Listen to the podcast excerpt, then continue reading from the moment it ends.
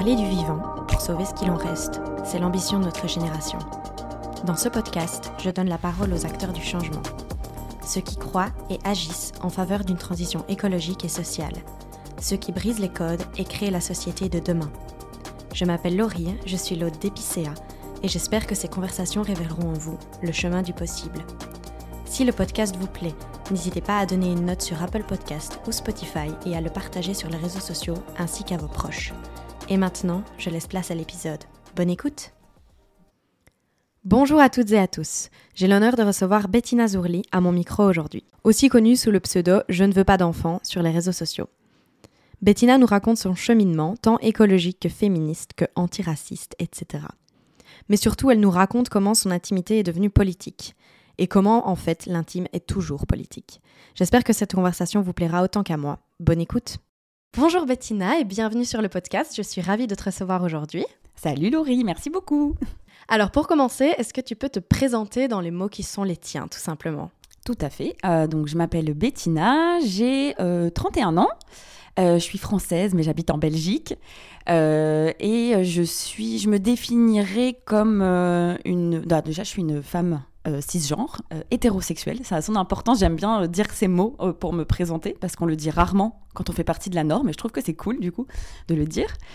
et je, alors au niveau de mon activité au quotidien, j'ai plusieurs activités. Donc je suis journaliste pour des médias féministes. je tiens un compte Instagram qui s'appelle Je ne veux pas d'enfants, sur lequel je réfléchis aux injonctions et aux normes sociales. Euh, et j'écris des livres. Et là, je travaille sur mon prochain livre qui va apparaître dans six mois sur euh, l'injonction à procréer encore, puisque c'est mon sujet euh, de prédilection. Waouh Donc un, second livre déjà, bah, félicitations déjà. on va faire un, petit peu marche arrière. Est-ce que, parce que là du coup tu parles de beaucoup d'engagement militant, on va les décortiquer un, un, peu tous les aspects, on va voir aussi qu'ils sont tous entremêlés, mais quelle est un peu la, naissance de tout ça? Tu as toujours été un peu révoltée, un peu militante, où il y a eu un, déclic, euh, des études, un voyage qui a fait que euh, tu es devenue comme ça, ou c'est vraiment euh, la vie qui a fait que? Ouais, c'est une bonne question. Euh, je crois que je dirais que l'année 2018-2019, euh, ça a été un moment quand même vachement charnière. Euh, j'ai déjà remonté mon feed Facebook, tu vois, depuis que j'avais Facebook, donc depuis 2009, je crois. Et je me suis rendu compte que je partageais déjà à l'époque des articles sur bah, les injustices sociales, les discriminations au niveau du genre, etc. Mais je me définissais pas du tout comme soit média activiste, soit euh, juste engagée. J'utilisais pas du tout le mot féministe, par exemple, alors que maintenant je me revendique fièrement de ce terme. Euh, mais du coup, à 2018-2019, en fait, j'ai, euh, je me suis mariée avec donc mon futur ex-mari maintenant, mais bref. et en fait, donc, on voulait tous les deux pas d'enfants. Et moi, ça avait été toujours quelque chose de très, euh, c'était quelque chose de très normal et naturel pour moi de pas en vouloir. J'ai jamais voulu d'enfant. Et quand il y a eu cette mise en couple euh, très classique, euh, couple hétéro, plutôt bonne situation financière, mariage, là, les gens en fait ont commencé à sortir des phrases sur oh là là, mais du coup, c'est pour faire un petit bébé et tout. J'étais là, bah, pas du tout, mais parce que c'était jamais rentré en ligne de compte.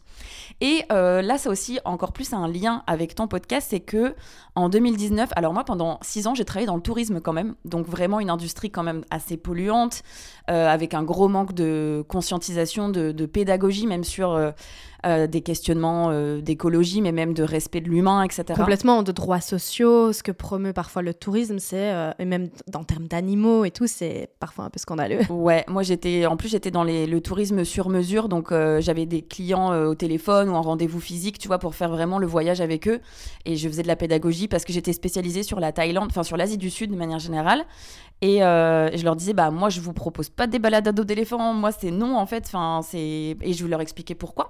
Et il y a plein de gens qui me disaient, bah, on s'en fout, on va y aller quand même, mais on partira pas avec vous, du coup. Et ça m'a un peu déprimée. Il y a des gens qui étaient super ouverts. Hein. Mais donc, du coup, à 2018-2019, commence à, me dire oh là là, travailler dans le tourisme, ça me fait un peu. Enfin, je me sens un peu euh, en décalage avec des valeurs grandissantes. Tu vois, j'étais déjà végétarienne. Euh, enfin, je sais pas, il y a des choses qui se mettaient en place dans ma vie et euh, ouverture féministe sur l'injonction à procréer. Et du coup, ouais, en 2020, juste avant le premier confinement, du coup, j'ai démissionné de mon travail, de mon emploi en agence de voyage.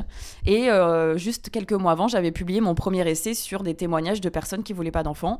Et de fil en aiguille, depuis 4 ans, bah maintenant j'écris au quotidien là-dessus et je fais de la pédagogie sur ces sujets-là. quoi. Oui, donc tu as le compte Instagram qui s'appelle Je ne veux pas d'enfants. Est-ce que du coup, euh, parce que là tu parles de plein de sujets, sur ton compte c'est aussi le cas, est-ce que le fait qu'il s'appelle Je ne veux pas d'enfants euh, te coince dans une case euh, où tu peux juste parler du fait que tu ne veux pas d'enfants et, pas du reste? Ouais, oui, je crois. franchement, j'hésite parfois. J'avais essayé il y a un an de revenir à, de mettre mon nom Bettina Zourli en disant bah c'est un compte du coup qui va parler de tous les sujets qui m'intéressent parce que oui tu l'as très bien cerné je parle de beaucoup de choses et il y a beaucoup de choses qui qui me, me questionnent en tout cas mais parce que tout est lié en fait et, euh, et, en même temps, je, bah, sais pas, je me dis que c'est quand même une forte identité et que du coup, au moins, ça, questionne beaucoup les gens. Mais du coup, je sais que je perds aussi pas mal de personnes dès lors que je sors de, la question de, de des child free, de l'injonction à la maternité, etc. Parce que euh, dès que je parle d'écologie, par exemple, j'ai des vagues de désabonnements, des gens qui m'écrivent euh, en me disant, bah, désolé, mais en fait, moi, je suis venue pour un sujet et là, tu parles d'autre chose et ça m'intéresse pas. Et j'ai un peu du mal parfois à leur faire comprendre qu'en fait, bah, tout est lié quoi. Tu peux pas, c'est pas qu'une question personnelle de pas vouloir d'enfants, même si ça, ça l'est en soi. Hein. On a le droit de vouloir des enfants ou de pas en vouloir sans que ce soit politique. Mais chez moi, c'est politique, donc euh, voilà. Oui, ça d'ailleurs, j'aimerais bien qu'on revienne dessus. Donc, euh, ton non-désir euh, d'avoir des enfants, il est, il est intime d'abord, mais il est devenu politique avec ton engagement, ton militantisme.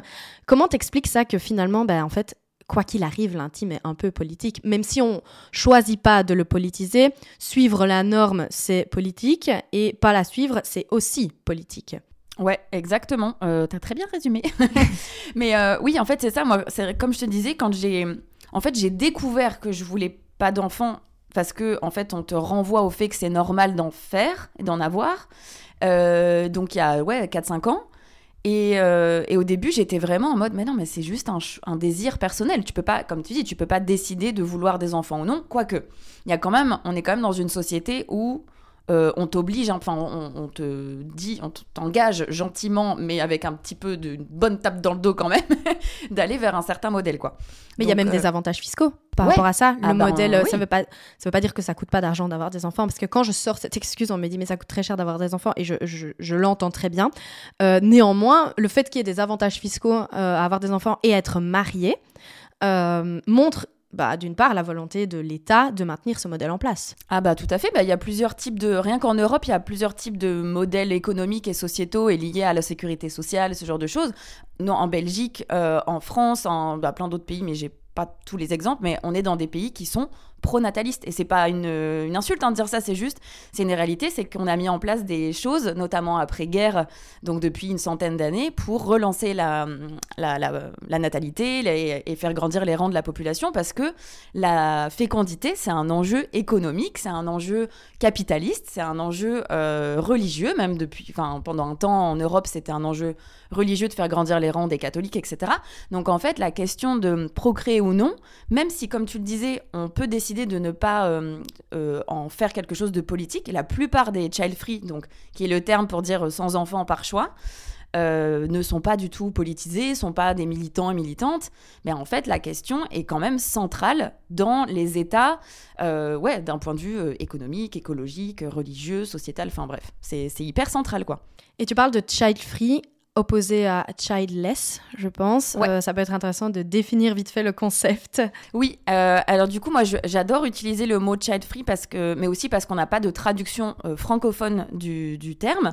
Mais donc, child free, ça a été créé dans les années 70 aux États-Unis, en opposition, comme tu le dis, à childless, qui veut dire sans enfant mais pas nécessairement par choix. Donc c'est plutôt, euh, voilà, ça va être soit des gens qui n'ont pas encore d'enfants, mais donc juste ils sont sans enfants, soit des gens qui n'ont pas d'enfants, mais plutôt par circonstance, style euh, infertilité, ou euh, il n'y a pas eu l'occasion, on va dire, de faire un enfant.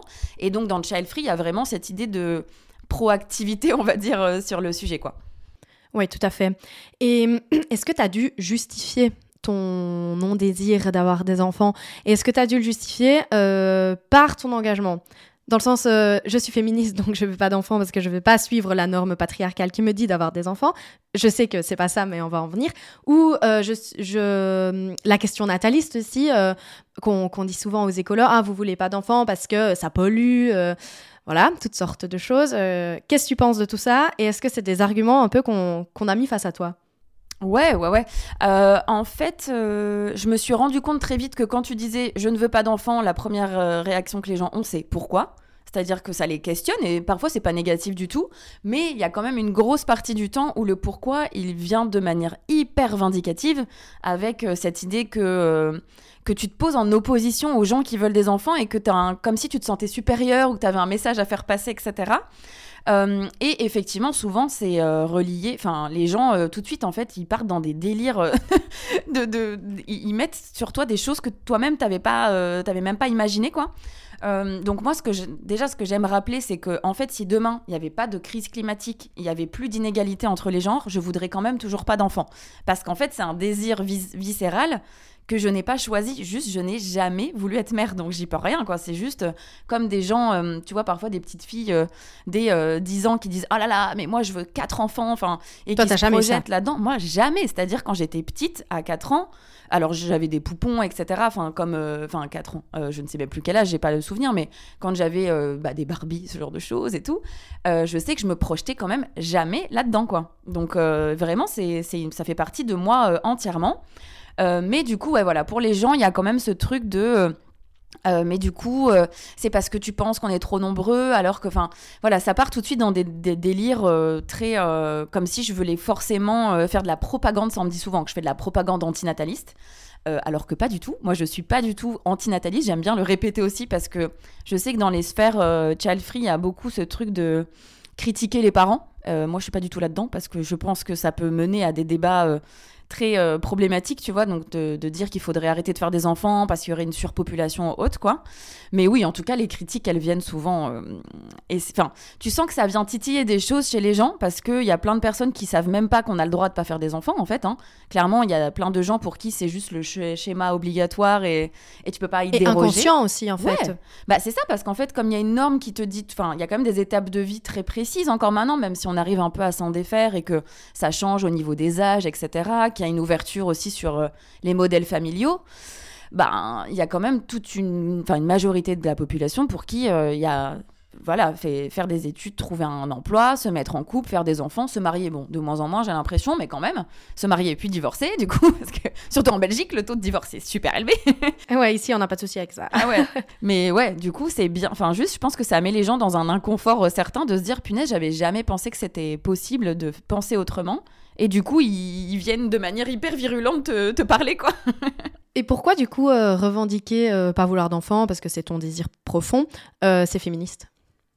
Ouais, très bonne question. Alors moi, effectivement, quand, euh, je, quand on me demande, je dis, bah, au-delà du désir euh, naturel, on va dire, que j'ai de pas vouloir d'enfant, il y a un engagement hyper féministe dans le sens où, aujourd'hui, il faut pas oublier qu'avoir un enfant dans un couple hétérosexuel, c'est une euh, source d'exacerbation des inégalités. Et notamment, je le dis de manière très factuelle, c'est un, une source d'appauvrissement pour les femmes. Avoir un enfant, ça appauvrit les femmes dans les couples hétéros. Pourquoi? Parce que en Belgique, j'ai pas le chiffre sous les yeux, mais il me semble c'est plus de 80% des temps partiels sont euh, pris par des femmes. Euh, et souvent, c'est lié à l'arrivée du premier enfant. Parce que bah, du coup, ça coûte moins cher que la femme du couple se mette à temps partiel plutôt que de payer une crèche ou euh, une nounou, etc. Parce que c'est hors de prix, en fait. Et aussi, l'inégalité salariale fait que c'est toujours plus intéressant de perdre 20% du salaire de la femme, qui de toute façon est moins élevé, d'environ, d'en moyenne 20%, euh, que euh, le salaire euh, du papa, qui de toute façon est 20% plus élevé. Et donc, si on perd 20% de là d'un plus gros salaire, ben, on a un, manque à gagner plus élevé. Mm. Et pourquoi les salaires des femmes sont en moyenne toujours plus euh, bas que ceux des hommes? Il euh, y a plein de raisons, mais en partie le fait que bah, les carrières féminines sont plus hachées parce qu'elles prennent plus le congé, bah, déjà le congé maternité qui est bien plus long que le congé paternité, et le congé parental ensuite de un an ou deux ans ou plus, il est souvent pris par euh, les femmes. Je suis désolée, je suis française, du coup j'ai le chiffre que pour la France, mais j'imagine qu'on doit être quand même dans des proportions similaires. Le congé parental en France, c'est 1% des pères qui le prennent. Donc 99% des congés parentaux, ce sont les mères qui le prennent, quoi. Et euh, congé parental égale pas de rémunération. Donc littéralement, ça appauvrit. C'est-à-dire que pendant ce temps, même le père peut s'enrichir. Parce que là où la mère passe au foyer, donc il n'y a pas besoin de payer une nounou, etc., bah en fait, le salaire du père, parfois, il n'est pas redistribué entre les gens du couple et ce genre de choses. Et en plus de ça, ça donne lieu au fait que au niveau de la retraite, les retraites des femmes, elles sont bien moins élevées que celles des hommes, et c'est toujours lié à cette fameuse arrivée de l'enfant. Alors ça ne veut pas dire pour autant qu'il faut arrêter de faire des enfants, c'est pas ça la solution, mais moi je suis plutôt dans une idée de, je veux contribuer à montrer euh, l'inégalité, enfin les discriminations que ça, que ça met en place, pour qu'on mette en place des politiques qui soient vraiment égalitaires, quoi, sur ce sujet-là, ou équitables en tout cas, pas forcément que égalitaires, mais Enfin, clairement, le congé paternité, je comprends pas pourquoi il est toujours pas euh, à égalité avec la femme. Ça, c'est complètement fou, quoi. Oui, complètement. Et au moins, qu'il y, euh, il y a des pays dans lesquels il y a un pool euh, de jours et qui se répartissent. Parce que ben, pour des raisons biologiques, on peut penser que la femme aurait besoin de plus de temps parce qu'elle a mis un enfant au monde, ça c'est entendable, mais on peut quand même faire plus que les 10 jours actuels. quoi. Bah oui, et en fait, c'est crucial. C'est-à-dire que le, un bébé, enfin, il a été prouvé qu'il n'y a pas de nécessité que ce soit forcément la mère qui soit euh, au contact. Enfin, juste un bébé, il a besoin de chaleur humaine, il a besoin d'amour et d'attention. Enfin, il a besoin qu'il y ait des adultes référents qui s'occupent de lui, quoi. Mais peu importe le genre de la personne. Donc, ça marche aussi, par exemple, pour des familles LGBTQ+, enfin, etc. Tu vois, il n'y a pas de, a pas de distinction. Enfin, un bébé, il fait pas l'indistinction de ce qu'on a entre les jambes pour s'occuper de lui, quoi. Donc, le père est tout à fait apte aussi. Et il est temps que, ouais, que qu'on rentre ça dans les mœurs, quoi. Donc oui, pour moi, ne pas vouloir d'enfant, c'est, en tout cas, je décide de politiser mon discours pour montrer, en fait, pour essayer de me poser en tant qu'allié des mères, notamment. Parce que ça, c'est aussi un point que j'aime bien rappeler, c'est que c'est pas parce qu'on n'a pas d'enfants qu'on s'intéresse pas à la parentalité et que, enfin, déjà, moi, quasiment une grande majorité de mes amis vont avoir des enfants. J'ai envie de les soutenir, j'ai envie d'être là aussi pour elles. Et surtout, euh, bah, en tant que féministe, ça me concerne aussi euh, la situation des mères de famille notamment et des femmes de manière générale, qu'elles aient des enfants ou non, quoi. Oui, complètement. Et c'est pour ça, du coup, que ce combat est complètement féministe. Tu parlais au début, du coup, du lien entre, euh, enfin, de ta prise de conscience environnementale sur la crise climatique et ensuite, du coup, féministe. Comment c'est lié ces deux sphères aussi dans ta vie? Oui, c'est bah, intimement lié aussi, je pense. Euh, j'ai remarqué, là, j'ai pas de statistiques à t'offrir, tu vois, mais c'est juste que ça fait 4 ans que j'anime donc un compte avec que des, quasiment que des child free qui, euh, qui interagissent avec moi. Et j'ai remarqué qu'il y avait un peu deux grands groupes. Euh, il y a un groupe qui est plutôt anglophone, on va dire, mais qui se développe un peu en francophonie. C'est les child free en mode, euh, bah du coup, on a plus de thunes pour nous, donc on, vas-y, euh, on, enfin, on en profite. On consomme. pour consommer, tout à fait. Donc avec pas du tout de réflexion écologique, pas du tout de d'engagement, de désir, en tout cas de, de, de s'ancrer dans ces luttes-là. Mais on peut pas nier qu'il y a quand même une grosse partie des child free euh, qui ont aussi une conscientisation justement de problèmes sociétaux beaucoup plus larges et notamment l'écologie. Et en fait, je l'ai remarqué, mais déjà, il y a une surreprésentation des végétariens et végétariennes qui me suivent, alors que franchement, c'est pas majoritaire dans la population. Mais du coup, ouais, ouais, pour moi, il y a quand même un. Enfin, déjà, je voulais parler de ça parce que je trouve ça intéressant quand même. Et à titre personnel, juste, euh, bah, je sais pas, pour moi, je, je, me rends compte, euh, je me sens un peu proche, mais pas sur certains. il y a certains points sur lesquels je suis pas d'accord, mais je trouve que les pensées écoféministes sont quand même hyper intéressantes sur certains points, à savoir le fait que bah, on a créé une société euh, capitaliste qui rase tout sur son passage et qui euh, fait vivre un enfer à la plupart des êtres humains et aussi en même temps à la planète et aux animaux par exemple. Et du coup, j'avoue que moi je suis devenue végétarienne en 2014, donc j'étais pas du tout encore dans cette pensée féministe, etc. Mais en fait, très vite, je me suis rendu compte que c'était assez logique en fait de se dire que si on se bat pour les droits des humains et des humaines, bah déjà en fait euh, on vit tous sur une planète qui est quand même euh, à crédit là en ce moment par notre activité humaine. Qui se porte pas hyper bien. voilà, a priori quand même. Euh, bon, bah, il fait 31 degrés aujourd'hui à Bruxelles. Et on est début juin. voilà.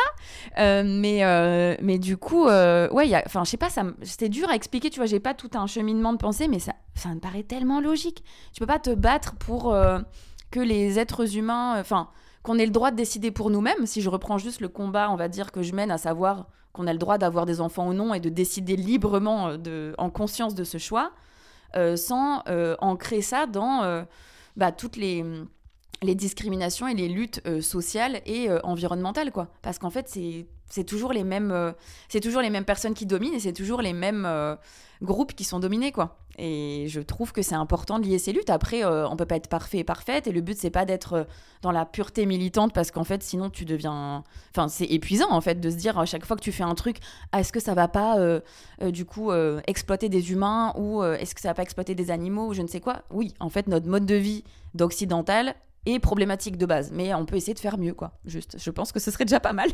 Mais complètement, et c'est ce que j'essaye de raconter ici euh, dans les, dans les récits sur euh, Epicéa.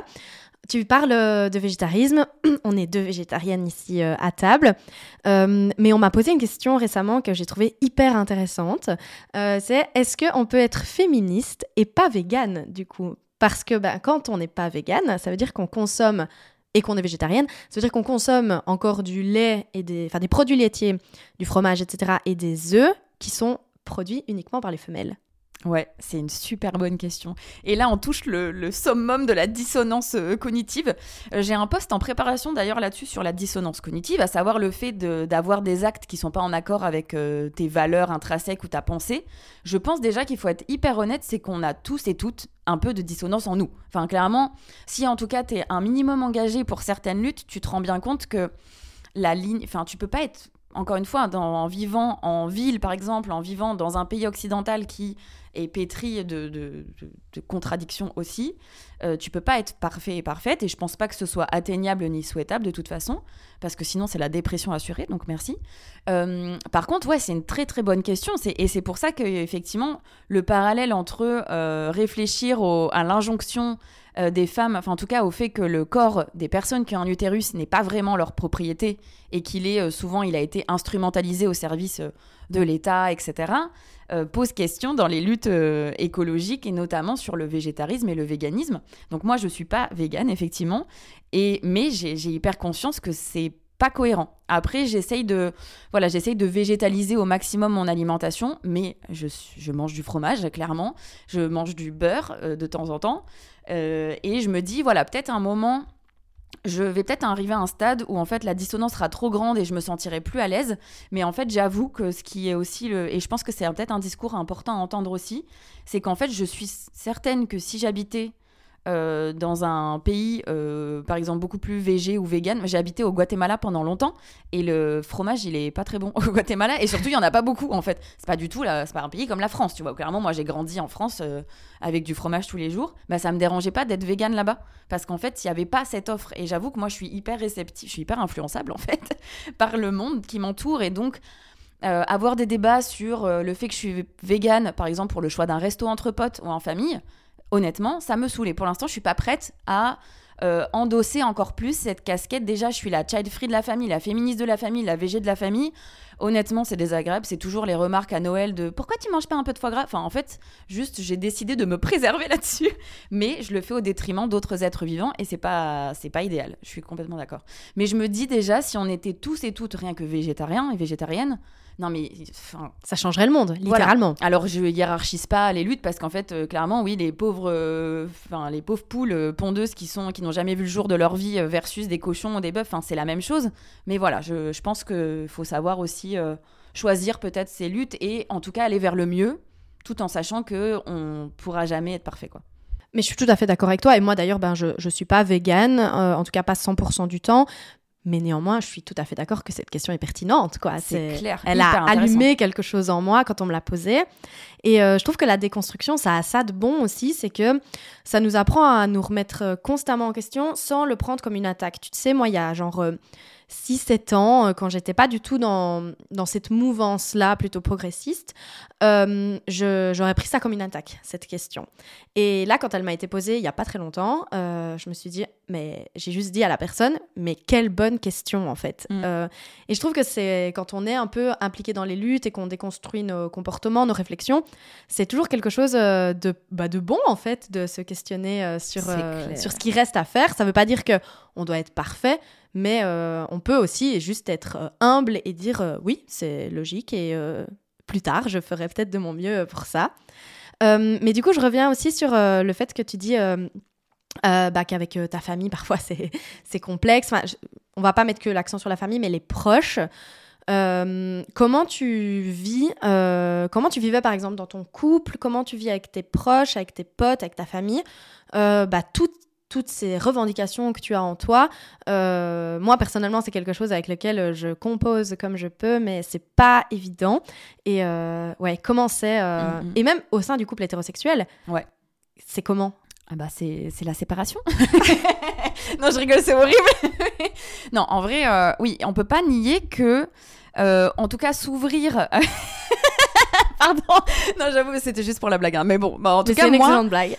Euh, c'est une excellente blague et malheureusement, c'est pas tant une blague que ça parce que là, j'ai discuté récemment avec deux personnes hyper féministes qui tiennent des podcasts d'ailleurs sur la parentalité ou sur, en tout cas, qui sont engagées sur ces luttes-là, quoi. Et euh, on parlait de ça, et t'es là, bah ouais, bah moi quand je suis devenue féministe, je me suis séparée, voilà. et en gros, alors moi je vais pas être aussi radicale parce que déjà je veux pas euh, tacler mon ex-compagnon. Euh, il a été très chouette sur plein de choses et je pense qu'il peut y être un allié sur pas mal de, questions. Mais en tout cas, ouais, je pense qu'on peut pas nier que on reste encore vachement marginaux et marginal quand on est juste soit végé, soit féministe, soit enfin juste on va dire activiste, je sais pas, je sais jamais quel terme employer, on va dire militant, militante quoi. Et que du coup, euh, ouais, ça peut quand même créer des super tensions. Moi, j'avoue qu'en fait, parfois, je suis quand même, j'ai un tempérament qui est quand même très. Euh, j'essaye de me calmer, mais euh, j'ai du mal à ne pas réagir parfois. Et si tu veux, par exemple, dans ma famille, là, je prends un autre exemple, mais qui est aussi lié euh, sur le je suis en, enfin je suis alliée des luttes antiracistes parce que bah, ça ne ferait pas sens. Enfin je veux dire euh, ça paraît logique en fait de soutenir toutes les personnes qui sont discriminées. J'ai quand même toute une frange de ma famille qui est raciste. Euh, clairement j'adore le dire parce que je leur enverrai le podcast d'ailleurs. Mais parce qu'en fait ils veulent pas l'entendre. C'est-à-dire qu'ils sortent des aberrations et ils considèrent qu'ils sont pas racistes parce qu'ils ont déjà parlé à quelqu'un de noir tu vois. Enfin on en est là hein, clairement. Donc il y a, y, a, des trucs comme ça et j'ai déjà eu des discussions qui sont montés, mais d'une, dans une violence inouïe, avec des pleurs, des cris, etc. Tu vois, enfin, et je vois quand même toujours ces personnes-là, mais en même temps, euh, moi, en fait, ça me met toujours dans une insécurité euh, énorme et je prends sur moi, j'ai mal au ventre quand je ressors, tu vois. Donc, euh, parfois, je me dis, ouais, faut savoir aussi se protéger, je pense, quand on a envie de, d'alimenter certains combats et tout, parce que c'est, c'est hyper compliqué. Et dans le couple hétérosexuel, bah, en fait, moi, j'ai quand même, ouais, en 4-5 ans, j'ai énormément changé. Et j'ai, réfléchi à pas mal de choses en fait que je faisais par, euh, bah, par automatisme quoi. Euh, et c'est vrai que du coup, ben, ça a finalement amené à ce qu'on se sépare avec mon, mon ex-mari du coup. Alors c'est pas entièrement pour ça, mais en fait, euh, je me suis rendu compte qu'il y a des choses que je voulais plus accepter dans le couple hétéro. Et je trouve que la charge mentale liée au ménage, par exemple, ça peut paraître être un détail. Et il y a plein de gens qui me disent bah, T'as qu'à prendre une femme de ménage. Ben non, j'ai pas envie de prendre une femme de ménage pour un appart de 60 mètres carrés, alors qu'en fait, il y a juste à ce que mon mec euh, décide qu'une heure par semaine, il va faire le ménage. quoi. c'est hors de question qu'il délègue à une autre femme, en fait. Non enfin, Ça suffit maintenant. Et du coup, enfin voilà, il y a, y a, beaucoup de choses qui ont changé. Et, euh, et ouais, je pense que l'activisme féministe m'a fait euh, peut-être me séparer et en même temps c'était très triste et je, ça fait un an et demi et je peine encore à m'en remettre. Je suis encore très triste de ça. Mais j'ai changé plein de choses dans ma vie qui sont très cool. J'ai expérimenté du co-living et là je suis en colloque avec deux amies féministes deux femmes. Euh, c'est euh, le bonheur en fait. Juste mais alléluia. On peut vivre sans être en couple. On peut vivre sans être dans des schémas classiques et se mettre en colloque à 31 ans. C'est super cool. Voilà Mais oui, justement, on en parlait avant, euh, avant de commencer cet épisode euh, toutes les deux, et tu as vraiment fait le chemin inverse de, euh, pas, j'aime pas dire la logique, parce que ça n'a rien de logique, mais de la norme. C'est-à-dire que tu as été en couple, vous avez habité, habité, ensemble dans votre appartement, et ensuite tu es reparti en coloc à, plus de 30 ans. Comment tu as déconstruit ça, cette appartenance euh, bah, à la vie à deux, euh, au, bien à deux Voilà, euh, c'est quand même c'est une injonction presque aussi de devoir vivre ensemble, de devoir... Enfin, moi je le fais, hein, donc il n'y a pas de souci. Mais c'est vrai qu'on peut, on peut réfléchir là-dessus. Et surtout, comment ça a été pris, encore une fois, par tes proches. Qu'est-ce qu'ils se sont dit en fait? Ouais. Euh, oui, euh, déjà, autre rappel aussi, c'est que si je dis que moi, ça m'a libérée et qu'en fait, finalement, je suis beaucoup plus épanouie maintenant, ça veut pas dire que je dénigre le couple hétérosexuel et qu'il faut arrêter de vivre en couple. Ça, c'est, mais ça revient ce que, ça rejoint ce que tu disais il y a cinq minutes sur, euh, c'est pas parce qu'on critique un truc qu'il faut forcément le prendre pour soi en disant ah mais tu attaques le fait. Enfin tu vois quand je dis ce genre de choses je je pense pas que tu le prennes pour toi parce que Absolument tu vis pas. en couple hétéro tu vois. Je- voilà mais parce qu'en fait c'est juste moi je suis pour qu'on diversifie les modèles et qu'on se rende compte qu'on a le droit de vivre autrement si ce- la, la norme ne nous correspond pas. Et en fait moi j'ai toujours oscillé entre j'ai toujours senti qu'il y avait un truc dans le couple qui me dérangeait. C'est-à-dire que hum, il y, a- plein de choses qui me convenaient pas, mais comme en fait je voyais toujours ce modèle-là, j'avais pas d'autres euh, rôle modèles, mais en fait j'avais jamais trop remis ça en question.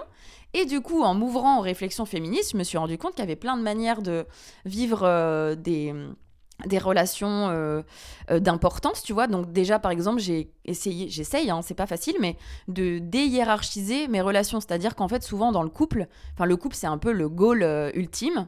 Et il y a plein de gens, quand ils se mettent en couple, leurs amis, c'est ciao, ils les voient plus, tu vois, parce que euh, tu te resserres sur le cocon.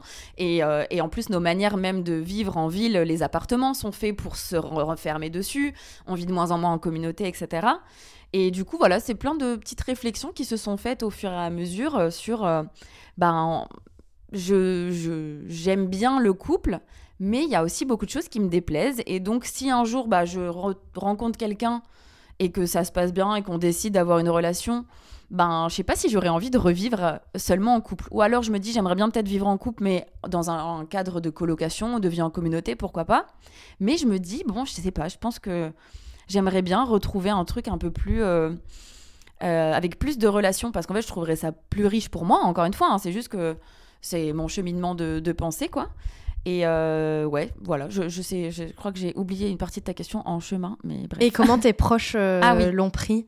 Euh, alors, pas pour euh, ma mère. Alors, ma mère, c'est vraiment ma best alliée euh, de tous les temps. C'est-à-dire qu'elle me juge jamais. Elle me dit, Ah, j'apprends plein de trucs avec toi, c'est trop cool et tout. Mon père, par exemple, il est très. euh, il ne comprend pas. vraiment. C'est-à-dire, vraiment, dans sa tête, je pense que ça bug vraiment. il est là, mais, mais du coup, euh, enfin. Et pour lui, c'est, c'est, il est dans un schéma très classique. C'est, ça fait 40 ans qu'il n'est pas célibataire et il a quand même eu trois compagnes en même temps. Il n'a jamais eu de temps de célibat en 40 piges et il a 60 ans, tu vois. Euh, et, euh, et pour lui, en fait, euh, on peut pas ne pas vivre en couple. C'est-à-dire qu'il ne...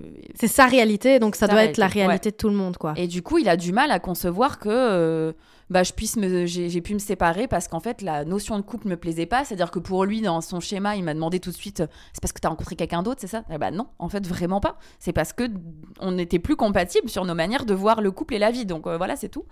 Euh, mais ouais, ouais. euh, Enfin voilà, sinon ça va. Je pense que mine de rien, il y a quand même des parties de moi où, bah en fait, je suis quand même entourée beaucoup de gens qui sont en couple.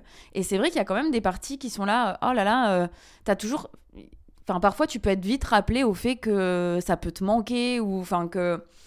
Ouais, j'a- j'a- j'aspire quand même, je pense, à, me dire, euh, à me remettre en couple un jour, quoi. Mais bon, pour l'instant, c'est pas un manque vraiment énorme. Et, euh, et je pense que c'est important de, de savoir qu'on peut quand même vivre en couple, mais qu'en fait, il faut pas. Enfin, il faut pas. Je vais pas donner de, de conseils ou faire la morale, en fait, donc pas du tout, il faut. mais je trouve que c'est très enrichissant et très euh, intéressant de d'essayer de désacraliser le couple. Donc pas en disant il faut arrêter de se mettre en couple, mais de donner autant d'importance à d'autres relations de sa vie. Je trouve ça génial, en fait. Et ça te permet aussi ben, de changer d'avis, en fait. Oui.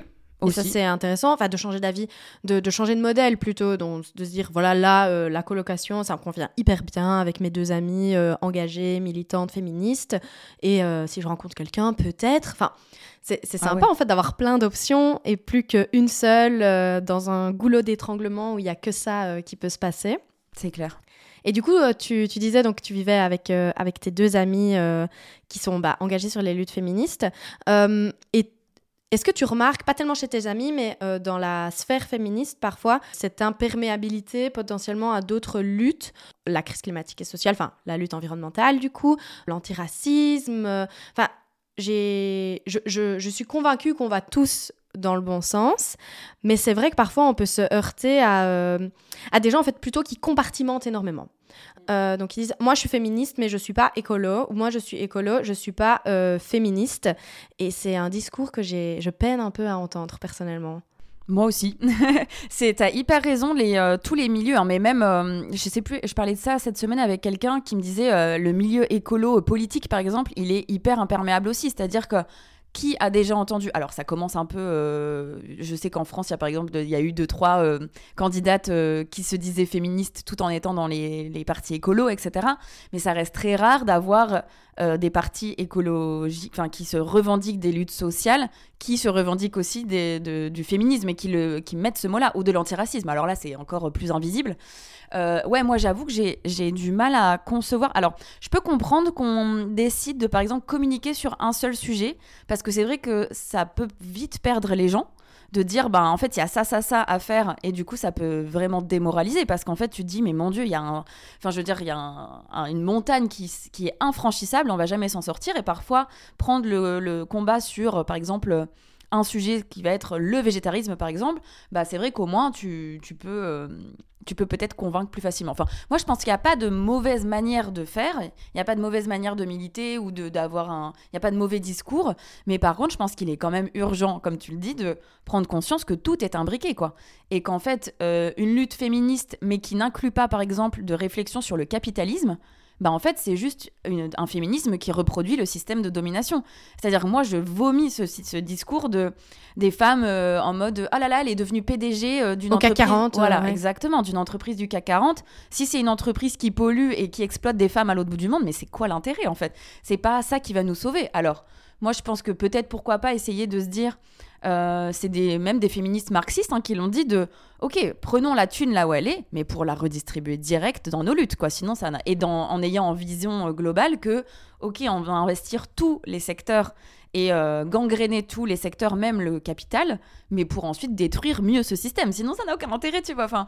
Et ouais j'avoue que pareil se dire euh, il y a des féministes. Alors moi vraiment, je pense qu'il faudrait pas qu'elles, elles ne pourraient pas employer ce terme, mais euh, je sais pas en Belgique, j'imagine qu'il y a des groupes comme ça aussi. En France, il y a un groupe de femmes qui se revendiquent du mot féministe, mais euh, identitaire, donc raciste, hein, du coup, euh, clairement, et qui du coup utilisent les luttes féministes pour dire vous voyez le problème de l'insécurité en France, c'est les immigrés, et donc il faut fermer nos frontières, quoi. Donc euh, c'est- ça n'a aucun sens. Enfin, je veux Ils n'ont dire, pas vu que tous les membres du gouvernement français sont des violeurs ah, mais grave, t'es là, mais genre toutes les semaines, il y a une nouvelle personnalité qui est inculpée, enfin qui est soit con- enfin, pas souvent, mais en tout cas euh, qui est mis euh, en lumière, on va dire, pour les agressions sexuelles. Euh, c'est que des riches blancs, mais là, bizarrement, les gens font pas les liens que le capital, c'est la, enfin les, ca- les capitalistes, on va dire, et les bourgeois, c'est les vrais délinquants, quoi. Ça me Complètement. rend dingue, tu vois.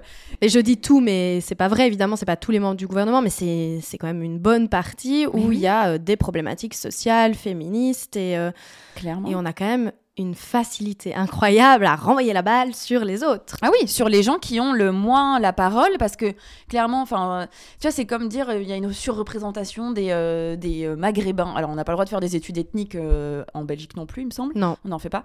Euh, mais du coup, donc déjà, c'est, tu peux pas trop le savoir, mais on va dire de personnes qui n'ont pas la nationalité française, etc., ou nationalité belge.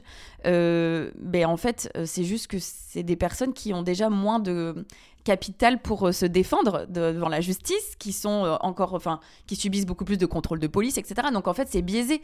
Et donc, c'est vrai que moi, j'ai du mal à concevoir qu'on puisse euh, vouloir défendre, être féministe en disant euh, il faut l'émancipation des personnes sexisées, tout en, en tapant sur les personnes qui, elles aussi, subissent une autre discrimination. Enfin, waouh, c'est lunaire, quoi. C'est vraiment, euh, c'est encore jouer le jeu d'un système inégalitaire et discriminant, quoi, en fait. Donc, euh, je comprends pas. Mais complètement, c'est comme les marques qui font, euh, les marques comme Zara, H&M, Shein, qui font des t-shirts Female is Power ou un truc comme ça, et qui exploitent des femmes euh, au bout de leur chaîne de valeur et qui euh, détruisent les, écosystèmes pour produire ces vêtements. Ça, Clairement, ça c'est magique. Ça, ça oh, bah, euh, en plus, on peut, hein, c'est corrélé au mois de juin, c'est le mois des fiertés.